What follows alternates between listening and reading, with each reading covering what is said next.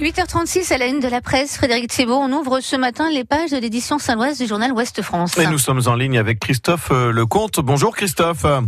Bonjour Frédéric. Vous êtes le responsable de la rédaction de Ouest France à, Saint-Lô et vous revenez ce matin euh, dans vos pages sur euh, les deux braquages qui ont eu lieu dans des petits commerces saint-lois ces, derniers jours en faisant une, une enquête complète hein, sur ce qui s'est passé et les conséquences auprès des autres commerçants. Oui, absolument. Donc euh, dimanche, je rappelle, dimanche dernier, un, couple de bijoutiers bien connus à Saint-Lô, hein, la bijouterie sur ville, ont été victimes d'un braquage. Ils ont été euh, emmenés de leur domicile à leur commerce pour tenter de voler des bijoux. Et là, on a appris également que vendredi dernier, une boulangerie du centre-ville avait été victime d'un vol de quelques milliers d'euros, puis d'une tentative de vol dans un dans un dans une brasserie voisine.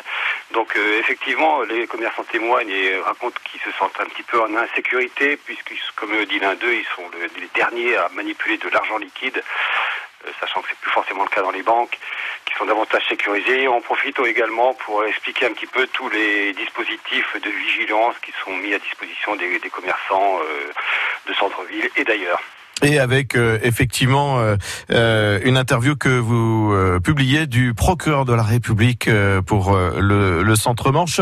Alors dans vos pages donc Saint-Loise de Ouest France, vous parlez aussi, puisqu'on est à quelques jours de l'ouverture de la pêche, de la fédération de la pêche qui a déménagé récemment à Canisy. Oui, elle était auparavant à Perrier, hein, du côté dans le Coutancé, et donc il y a quelques mois, elle a emménagé à Canisy. Dans les anciens locaux de la communauté de communes de Canisy, on sait qu'avec les agglos, eh bien, de nombreux locaux euh, qui abritaient des, structures intercommunales se retrouvent vides. Donc là, c'est une façon plutôt intelligente d'en réutiliser une. Donc c'est à Canisy, là, à, quelques, à une dizaine de kilomètres de Saint-Lô. Donc effectivement, samedi, c'est l'ouverture de la pêche. Euh, donc on fait le point. Euh, je rappelle qu'il y a 12 700 pêcheurs agréés dans la Manche qui vont s'en donner à cœur joie à partir de samedi. On fait le point avec le président de la fédération qui on l'interroge aussi sur les cours d'eau, qui note que globalement ça va plutôt bien pour la qualité des cours d'eau, à part quelques points noirs comme la Douvre euh, du côté de 40 ans. Et puis euh, un rendez-vous également que vous annoncez avec euh, une interview, rendez-vous demain à la médiathèque de Saint-Lô pour la présentation d'un ouvrage qui s'appelle Le débarquement est devenu une épopée. Oui, c'est un ouvrage collectif dirigé par un historien canet qui s'appelle Jean-Luc Leleu. Donc, il présente cet ouvrage euh, vendredi à la médiathèque parce qu'on se rapproche euh, des cérémonies du 75e anniversaire du débarquement.